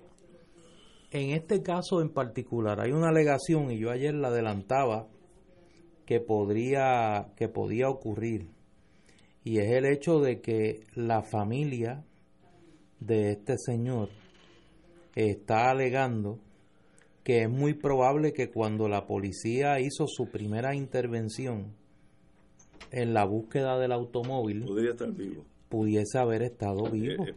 Es, posible, ¿no? Y entonces sería eh, algo pues mucho más dramático y serio de lo que hemos hablado hasta ahora. Hoy, de hecho, la, la UTIER eh, eh, ha hecho un planteamiento de que pues, está emplazando a la policía de Puerto Rico sobre esta situación.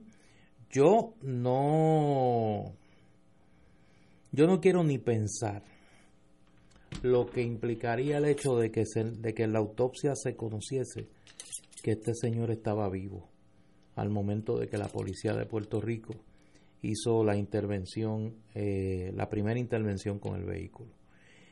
La insensibilidad con que se ha reaccionado, pues eh, tratando de, de barrer el polvo debajo de la alfombra y decir, pues mira, aquí sencillamente no pasó nada, nadie es culpable, nadie hizo nada mal, pues mire, yo creo que eso no convence a nadie. No convence a nadie. Ahora, insisto en lo que dije ayer. Me preocupa lo que implica en términos del estado de situación de la fuerza policiaca Eso es lo, del más país. serio. Eso me parece a mí que es lo más serio. Vamos a una pausa, continuamos con la compañera Guzmán. Esto es Fuego Cruzado por Radio Paz 810 AM. Diariamente en nuestra cocina algo delicioso se cuece en la olla. Se escucha el cortar de la cebolla y el triturar de los ajos. En Freshmart utilizamos ingredientes frescos sin aditivos ni preservativos. En el deli encontrarás la mejor variedad de desayunos, almuerzos y cenas, pizzas artesanales y más. Los mejores especiales de la semana para comer sano y sabroso. Explora la variedad de ofertas más saludables. Ven a Freshmart en Aguadilla, Caguas, Carolina, Condado, Guaynabo y Atorrey. Freshmart es para todos. Fuego Cruzado está contigo en todo Puerto Rico. El Colegio de Ingenieros y Agrimensores de Puerto Rico existe para velar por tu seguridad y bienestar. Somos la institución que por 80 años ha estado trabajando para que recibas un servicio de calidad profesional por parte de los ingenieros y agrimensores. Puedes siempre acudir a nosotros cuando no recibes ese servicio que esperas de un profesional de la ingeniería o la agrimensura. Somos tu defensa. En el colegio existimos por ti. Llámanos al 787-758-2250, extensión 217 o visita ciapr.org. Radio Paz te ofrece el mejor motivo para levantarte temprano y disfrutar el comienzo de un nuevo día de lunes a viernes con Enrique Liboy y Radio Paz en la mañana. La dosis perfecta de noticias, deportes y éxitos musicales de todos los tiempos, humor y curiosidades, calendario de actividades y tus peticiones musicales por el 787-300-4982. Conéctate con el 810 AM de lunes a viernes con Enrique Liboy y Radio Paz en la mañana. La Parroquia y Academia Espíritu Santo de Levitown presentan a Andy Montañez en Viva la Navidad. ¡Viva Nochebuena! ¡Viva Navidad! Ven y disfruta de una espectacular gala de Navidad en familia. Acompáñeme que en este momento son 55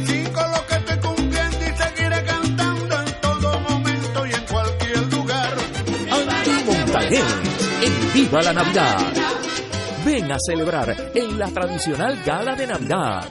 Viernes 7 de diciembre, 7 y 30 de la noche en la Parroquia Espíritu Santo de Levittown. Espacios limitados, información y boletos al 787-784-4805. Ven, acompáñame. Vamos a disfrutar. Auspician Grafiarte, Seminario Católico El Visitante, Teleoro Canal 13, Oro 92.5 FM y Radio Paz 810 AM. Y ahora continúa Fuego Cruzado.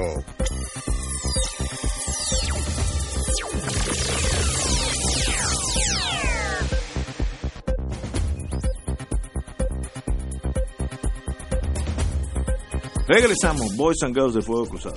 Oye, me hacen una pregunta aquí un querido amigo, no lo voy a tirar al medio para proteger su identidad. Y va dirigido a ustedes que tienen el defecto de ser abogados. ¿No se supone que el fiscal haya hecho las indagaciones para poder levantar el auto? Sí y no. El fiscal cuando llega a una escena, yo fui fiscal, de uno confía en sus investigadores, uno no es detective, ni mucho menos, ni tiene el equipo, linternas o, rastreo. Uno dice, ¿qué, ¿qué pasó aquí? Pues mire, esto fue lo que fue, señor fiscal, esto pasó así, fulanito chocó con el poste, el poste le cayó aquí, ¿sabe? Ellos te describen, ok, el, la- el cadáver, no, no, no hay, ah, pues desapareció, muy bien, le llévense el carro. Así que eh, eso es el trabajo del fiscal. Si, si, si no apareció el cadáver, el fiscal no tiene ni que ir. El, fiscal va solamente cuando hay muertos en la calle, ¿no? Pues hay que levantar el, la- el expediente fiscal en torno a una acusación de asesinato. Un choque más, lo- los fiscales no tienen que ir, estarían, necesitaríamos 500 fiscales más. Así que en ese sentido la fiscalía está fuera de- del- del escenario. Esto fue sencillamente Como no había ningún cadáver. que- no, que no hay va- nada. un choque, un, va- va a un tocar. carro que le dio un- una pared. Bueno, pues se acabó. El Vaya. no tiene ahí- No, no tiene vela en ese vela- entierro. vela en ese entierro. Una vez que lo encuentran en la policía, ya tres, cuatro días después, entonces sí, ese levantamiento cada vez debiera ser con un fiscal. Así que em- empezamos por ahí.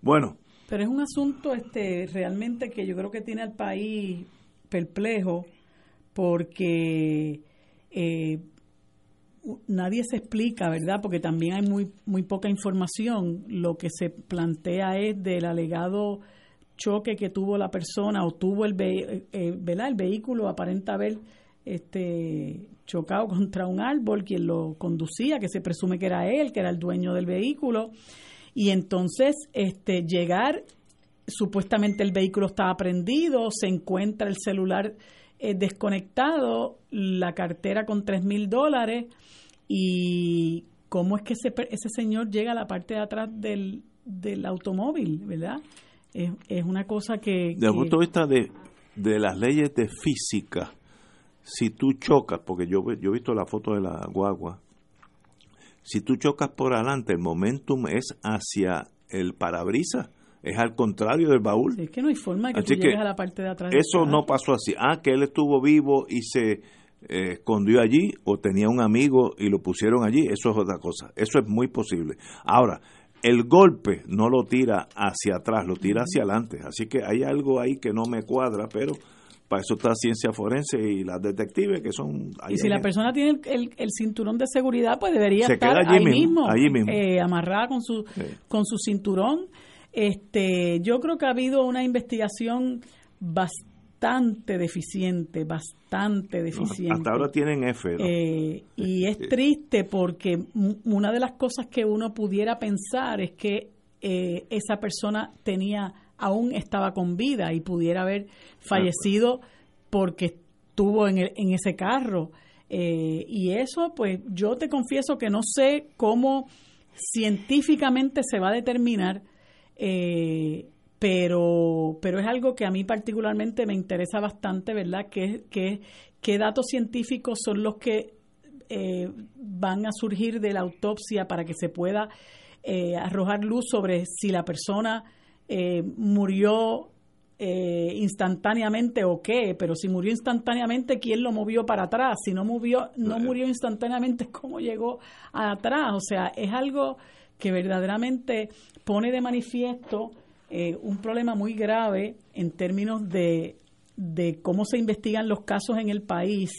Eh, y esto ha quedado eh, al descubierto, en este caso, por aqu- aquello de lo que se trata, pero uno nunca sabe este, cómo esto se sigue repitiendo, ¿verdad? Cómo esa ineptitud se ha seguido repitiendo en la, en la investigación criminal de los casos que se dan en este país.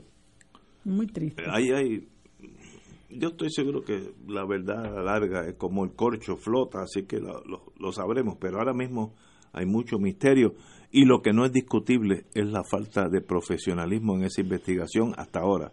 Es F, no es D, es F.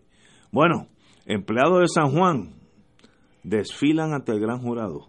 ¿Qué está pasando? Eh, pregun- Pregunta sobre la destrucción de documentos del proceso general de compra y del acceso de la directora de la División de Compras y Subasta del municipio a las computadoras de los compradores fueron los temas principales que la pregunta formulada por empleados del ayuntamiento que comparecieron ayer ante un gran jurado federal que sesiona en San Juan sobre corrupción en el municipio de San Juan. Unos cinco empleados de compras y subasta, un empleado de data entry y la y de un empleado de data entry de la división de contratos y la ex asistente administradora del ex secretario municipal Magdiel Pérez fueron interrogados ante el panel acusador. Yo espero que no le hayan metido una mentira al gran jurado porque eso es otro delito. Entonces, a los problemas que ya pueden estar, le, le añaden otro más. Y se indicó que se cuestionó su conocimiento de estos, de estos eh, empleados que fueron sobre la destrucción de documentos, eso es otro delito, eh, sobre la destrucción de documentos y los responsables de esta acción. De igual forma, se le preguntó por el gran jurado si la actual directora de compras y subasta tenía la contraseña de las computadoras de los empleados.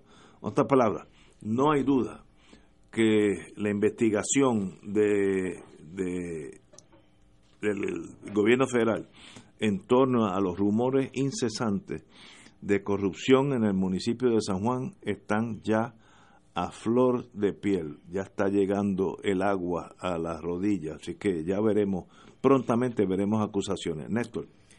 da la impresión que eso es lo que que eso es lo que se aproxima. Ahora bien, a mí me está curioso eh, cómo en esta investigación parecería ser que las movidas del gran jurado y las movidas inclusive de la Contralor se producen no a base de confidencias, sino a base de como, como dijo la Contralor creo que ayer, que ellos investigaron que el, que el operativo del FBI se debió al run run de que estaban destruyendo destru- destruyendo documentos.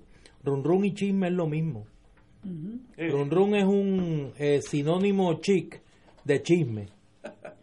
Eh, entonces ya le llegó un chisme de que estaban destruyendo documentos.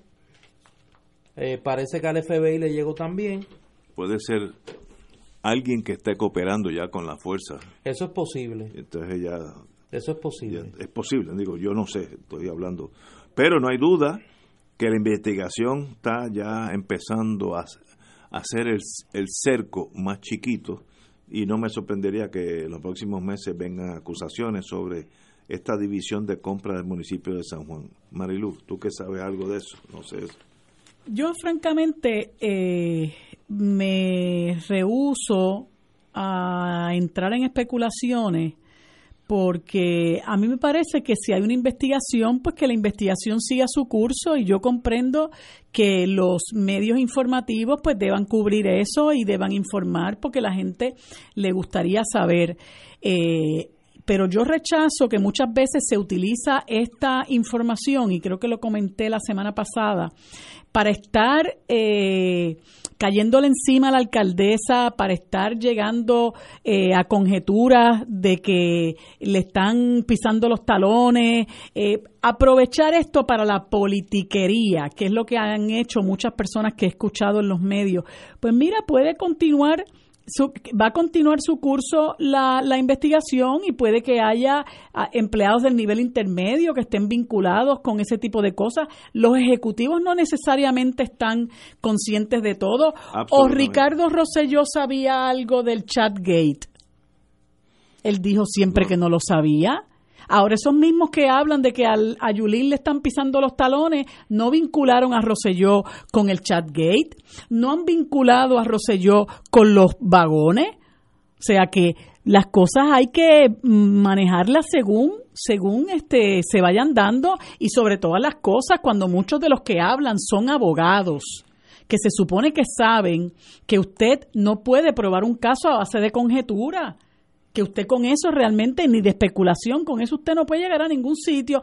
Bueno, pues que siga la investigación y ya en su momento pues se sabrá y los que realmente contra los que realmente haya prueba de lo que se imputa ahí, bueno, pues las autoridades saben lo que tienen que hacer. Bueno, ahí lo tenemos, me da la impresión que ya eso está eh, a veces cuando el fiscal llama al gran jurado ya se sabe quiénes son los que van a ser acusados, lo que están es más bien eh, poniéndole la, la cherry al, bizcocho. Y entonces también trae, si los trae al, al, gran jurado y mienten, pues entonces mejor, porque ese es otro delito que conlleva hasta cinco años de prisión. Así que yo creo que ya esa investigación, ya se sabe lo que va a pasar, lo que están viendo es cuándo es que pasa. Bueno, y si alguien cometió esas faltas y en la división de compras del municipio, de Puerto Rico, de las empresas privadas, aquel que compra tiene un gran poder sobre los suplidores y eso pues no es la primera vez que veríamos eso. Bueno, pues tenemos que ir a una pausa amigos y regresamos con Fuego Cruzado. Fuego Cruzado está contigo en todo Puerto Rico. Garaje Andalucía, atendido por su propio dueño y una vasta experiencia en el mercado, te ofrece servicio de hojalatería y pintura de manera rápida y confiable, usando materiales de primera calidad. El servicio de grúa, autos disponibles para alquiler y fácil acceso nos distinguen de la competencia. Registrado en el seguro obligatorio y compañías de seguro privadas, respaldados por nuestra experiencia, garantizamos el mejor servicio en hojalatería y pintura, dejando tu auto como nuevo. Garaje Andalucía, Avenida de Diego 912, Caparra Terras, teléfono 761-9643. 761-9643. Saludos, te habla Anabel Carrión, presidenta de la Alianza para el Control de Enfermedades Crónicas de Puerto Rico. El sobrepeso y la obesidad son un factor de riesgo para el desarrollo de diabetes, enfermedades del corazón y hasta cáncer. Mujer, evalúa si tu cintura es mayor de 35 pulgadas y en el caso del hombre si es mayor de 40 pulgadas. Toma acción, reduce tus riesgos de salud, modifica tu alimentación y ejercítate para alcanzar o mantener un peso saludable. Un mensaje de ASEC y esta emisora. Todos los jueves Radio Paz y la Administración del Seguro Social te ofrecen un espacio informativo para orientarte y aclarar tus dudas sobre los derechos, requisitos y obligaciones para poder disfrutar de sus beneficios. Plantea tus preguntas por el 787-300-4982 y conoce antes que nadie los detalles concernientes a cambios y nuevas regulaciones, escuchando todo sobre Seguro Social con Víctor Rodríguez los jueves de 2 a 3 de la tarde por Radio Paz 810. Negación, ira, negociación, depresión y aceptación son las cinco etapas del duelo. Si perdiste a un ser querido y no conoces sobre estas etapas, acompáñanos el sábado 17 de noviembre desde las 9 de la mañana en el auditorio del Colegio San Antonio en Río Piedras y participa del encuentro sobre tanatología con la reconocida tanatóloga Lali Urbina y este que te habla, Fray Jimmy Casellas. Para más información, llama al 787 764 6080 764 6080.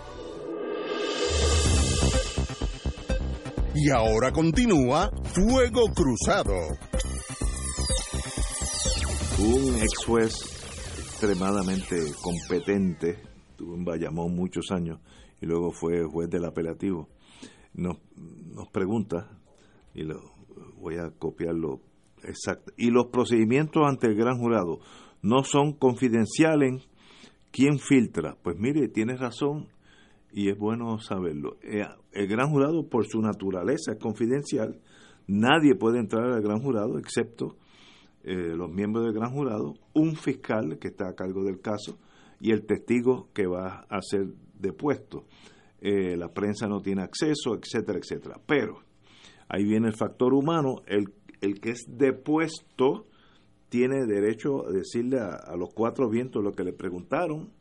O hay casos, he oído de eso, yo nunca lo hice, donde un fiscal deja, deja eh, escapar cierta información, porque esa información va a crear más pánico, gente va a empezar a llamarse unos a otros y como uno ya lo está grabando, pues se van a incriminar solitos, ellos se incriminan. A veces eso le, le, llamamos en el mundo inglés el red flag. Levantan una bandera roja y todo el mundo empieza a mirar la bandera, se asustan, empiezan a llamarse, a reunirse. Eh, por ejemplo, en la mafia de Nueva York, pues se reunían en, aquel lugar donde se, se, iba Gotti, que ya estaba grabado todo el lugar. Y a, y a veces el fiscal, aunque es ilegalmente, pero sucede, deja escapar noticias que van a crear un impacto en ese mundo que uno está investigando y, puede resultar que más gente venga eh, eh de volunteer, que, que eh, voluntariamente vengan y, y, le den información a la fiscalía. Así que esas cosas pasan. Buena pregunta eh, al compañero ex juez, de, de paso, extraordinario juez, competente, nunca levantaba ni la voz y hacía que todo, todo pasara bien. Oye, eh, como ya mismo terminamos para por lo menos terminar en una nota positiva, los que seguimos el béisbol, hoy, hoy tenemos un banquete, hoy comienza la, como hubiese dicho eh, Elio Castro, la mal llamada Serie Mundial. Ah, sí, oye. Eh, yo, para mí es la Serie Mundial ahí, pues, ah, yo soy tradicionalista. Eh, los Mediarrojas de Boston se miden a los Dodgers de Los Ángeles, aunque son dos franquicias históricas, eh, no chocaban entre sí desde hace 102 años. ¡Wow! La única serie mundial entre estos dos equipos se dio en, en 1916. Eh, es el primer juego entre estas dos franquicias en serie mundial en el Fenway Park, ya que en 1916 los Mediarrojas jugaron en Bravesfield, el parque de los Bravos de Boston. Y para que tengan una idea de cuánto ha llovido, la estrella en esa serie mundial fue un joven lanzador de nombre Babe Ruth. Wow. Antes de que lo convirtieran en guardabosque y pues se convirtiera en el que para muchos ha sido el mejor eh, pelotero de la historia. Eh, Puerto Rico pues tiene un interés especial en esa serie por Alex Cora, dirigente de los Medias Rojas de Boston, que ha tenido una temporada de ensueño eh, en esta en, en, el 2018 y pues obviamente terminar con el campeonato pues sería eh, la culminación de lo que ha sido una gran campaña. Los Dodgers pues descansan mucho en su lanzador estrella eh, Clay Kershaw que va a lanzar hoy en el primer juego. No, no tiene suerte en los primeros juegos. Vamos a ver cómo, como luce hoy allá en Boston. Y eh, en el lado de los Dodgers, pues está Kike Hernández, el boricua que pues es un pelotero pintoresco, a mí me gusta. eh, cómo, cómo se desempeña en el terreno, es, este, no se quita, es pimentoso. Y me parece que va a ser una serie bien nivelada, una serie interesante, no dudaría que llegue a siete juegos. Dicen que tanto el gobernador como Carmen Yulín están en Boston con miras a ir a uno de los juegos. Me imagino que ambos están buscando el photo opportunity con Alex Cora. Eh, y en ese sentido, pues habrá que habrá que estar pendiente. Para los fanáticos del béisbol, creo que va a ser una gran serie Empieza mundial. hoy. Empieza esta noche eh, en el Fenway Park. Así que vamos a ver. Yo, pues obviamente, eh, voy a Boston por Alex Cora. Eh, el gobernador de Puerto Rico va a ir a San Francisco como orador principal en un- una conferencia de tecnología, de tecnología emergente. Y luego, eh, antes de eso, va para en Boston, Massachusetts, cito, donde sostiene una reunión con el gobernador del estado, Charlie Baker, para conversar, sobre la situación de la comunidad puertorriqueña en su jurisdicción y buscar aunar esfuerzos para impulsar el trato igualitario de los puertorriqueños que viven en la isla. Esta parada de viaje no, no será sufragada con fondos públicos. Ah, pues entonces no hay duda que puede hacer lo que él quiera. En su agenda también está programada que para el viernes, y el gobernador estará en Fort Lauderdale, Florida, participar en un town hall, que es una reunión de pueblo, que llevará a cabo la Comisión de Igualdad para Puerto Rico, bajo el título de Say Yes to Puerto Rico. The Importance of Civic Participation in U.S. Elections. En otras palabras, está en el mundo político impulsando a los puertorriqueños que están en Florida a que voten. Yo creo que eso es importantísimo. El gobernador también participará esa misma noche como orador principal en Center for Education Reform, que es en la ciudad de Miami. Eh, así que hay una agenda esta semana, el gobernador básicamente estará fuera de Puerto Rico. Compañera, usted tiene unos anuncios. Sí, eh, quería aprovechar la ocasión para invitar a todos los que nos escuchan en un momento tan difícil en el país y donde debe redoblarse la resistencia a que conmemoremos mañana otro aniversario de la masacre de Río Piedras, una de las páginas más oscuras de nuestra historia, en la cual debemos rendir tributo a las personas asesinadas vilmente por la policía en aquel 24 de octubre de 1935, eh, Ramón Pagán, Pedro Quiñones, Eduardo Rodríguez Vega y José Santiago Barea, quien eh, desenfu- desenfundó su arma para defenderse del ataque de la policía y fue vilmente acribillado. Eh, y también un señor de nombre Juan Muñoz Jiménez, inocente, eh, que cobra- co- compraba unos billetes, también fue muerto. Yo creo que eso es una página muy oscura de nuestra historia que debemos recordar.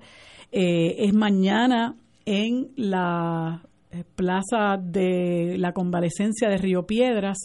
Eh, creo que debemos estar allí, todos los que tenemos que honrar el sacrificio de estos patriotas. ¿A qué hora? Es a las 6 de la tarde. Y eh, quería informar también que el próximo jueves 25 de octubre a las 7 de la noche en el Movimiento Unión Soberanista vamos a tener con nosotros una vez más porque nos ha eh, favorecido con, con su con sus conocimientos previamente, la doctora Linda Colón, una de las expertas, si no es la, ma- la más experta en el tema de la pobreza. Vamos a discutir eh, en la situación de la pobreza en Puerto Rico desde una mirada crítica, una mirada, mirada profunda. Los invitamos para que nos acompañen en esa charla tan interesante este Jueves. jueves a las 7 de la noche en el Movimiento Unión Soberanista, la Casa Soberanista en la Placita Roosevelt. Compañero. Oye, dos cosas. Eh, primero sobre la actividad. Eh, mañana la, la oradora de la ocasión es la licenciada Mariana, Mariana Nogales. Gracias. eh, que está en todas, está en el Junte Sí. también. Está en el Junte. Eh, oye, mala noticia. eh, informa el periodista José Encarnación del periódico Metro que está allá en Boston cubriendo la Serie Mundial, Ajá. que está lloviendo. Está lloviendo y mucho en Fenway Park. Pues tal vez Así que hay que estar pendiente. El juego está señalado para comenzar a las 8 y 5 de la noche. Así que pendiente a los que lo van a ver. Le voy a dar el anuncio gratis por Guapa Deporte.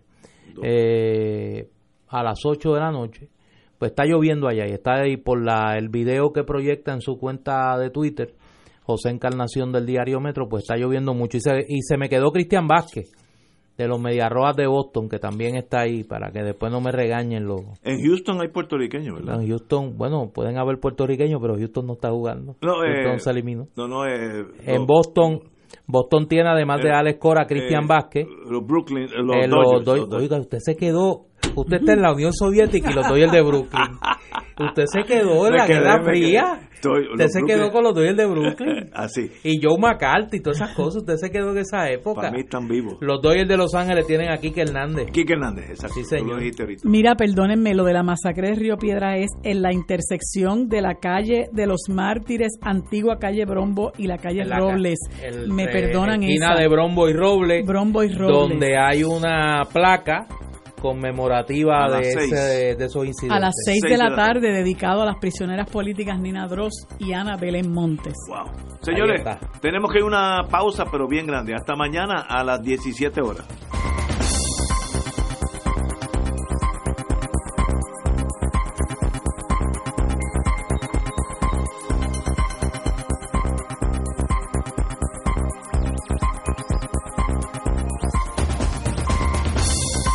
Emisora y sus anunciantes no se solidarizan necesariamente con las expresiones vertidas en el programa que acaban de escuchar.